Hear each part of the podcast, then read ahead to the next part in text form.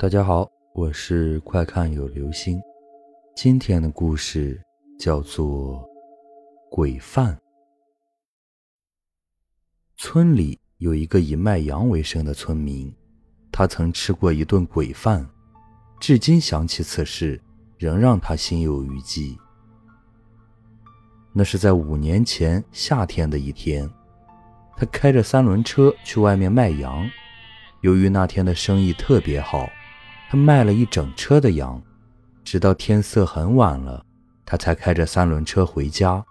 在经过他外婆住的村子里时，他想到很久没有去看望外婆了，就开着三轮车去了外婆家里。到了外婆家里后，他看到只有外婆一个人在家，而且他觉得外婆比以前更瘦了。只见她的双手瘦得只剩下皮包骨头，根本就没有肉。脸色也异常的苍白，没有一点血色，走起路来也轻飘飘的，好像没有一点重量。更让他感到纳闷的是，外婆养的那条大黑狗，看到外婆似乎很怕它，直吓得呜呜的叫着，钻进了采草垛里，不敢再出来。要是在平常，那条狗总是形影不离地跟在外婆身边，很听话的。外婆看到他，微笑地问起他母亲的近况。他告诉外婆，母亲很好，只是时常会挂念他。随后他又问起外婆最近的情况，外婆告诉他，他过得也很好，也不寂寞了，整天和王家大妈、李家婆婆、孙家大婶等人在一起玩。听到这里，他吃了一惊，因为外婆说的这些人，早就死去很多年了。他又怎么会和这些人在一起玩呢？随后又一想，可能是外婆年纪大了，糊涂了，才会说出这些没有根据的话，也就没有多想。外婆把他让进屋里，让他坐在凳子上休息。这时，他看到屋里的墙壁上到处都是黑漆漆的污垢，像是火烧过的痕迹，不禁好奇地问道：“外婆。”这房间上怎么会有这么多的污垢啊？外婆叹了口气说：“昨天我做饭时不小心着火了，就烧到了墙壁上。”说着，外婆便去厨房里要给他做晚饭。过了一会儿，外婆就做好了饭，并叫他来厨房里吃。让他万万没有想到的是，他来到厨房里。看到厨房里的墙壁上同样也满是污垢，随后又看到白面膜的膜皮已被烤得黑乎乎的，锅里炒的菜也是焦黑焦黑的。外婆面带歉意地说：“孩子，都怪外婆用的火太毒了，才会烧焦了饭菜，你就将就着吃吧。”他见没有办法拒绝外婆的诚意，就拿一个馍。揭去烤得黑乎乎的馍皮，硬着头皮吃了一口，觉得味同嚼蜡，异常难吃。又用筷子夹了一口菜，发现菜里根本就没有加盐，一点儿也不咸。他皱了一下眉头，随后就放下馍，搁下筷子，不愿再吃下去。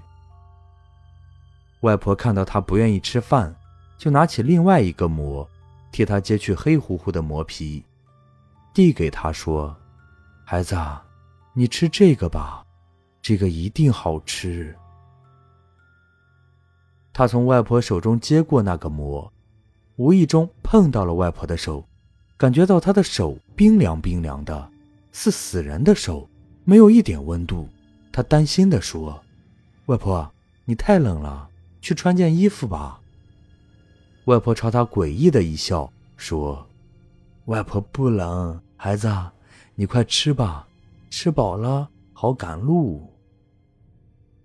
他见到外婆一个劲儿地催自己吃饭，加上天色已晚，自己忙了一天，确实饿了，待会儿还要赶路，就顾不得馍味难吃了，硬着头皮接连吃下去三四个，又吃了一碗菜。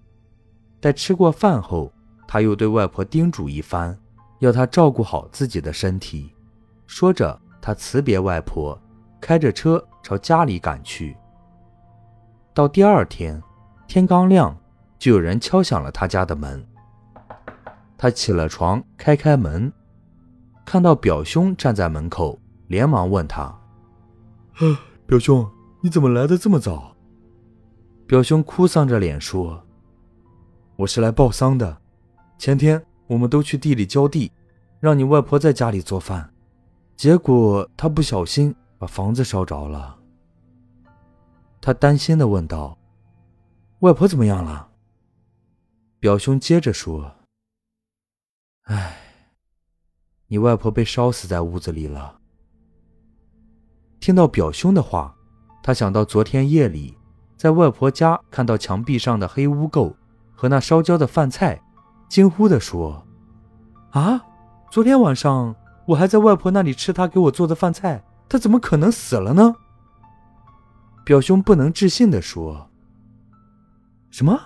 自从你外婆被烧死后，她的尸体就放在我家里。现在那个院子里只有她生前养的一条狗在看家，就再没有人敢住在里面了。今天早上我去给那条狗喂食，发现你外婆被烧死时做的一顿饭菜被人吃掉了。那些烧焦的饭菜喂狗，狗都不吃，就一直搁在厨房里，没有被扔掉。没有想到。”居然被你给吃了！好了，这就是今天的故事，鬼饭。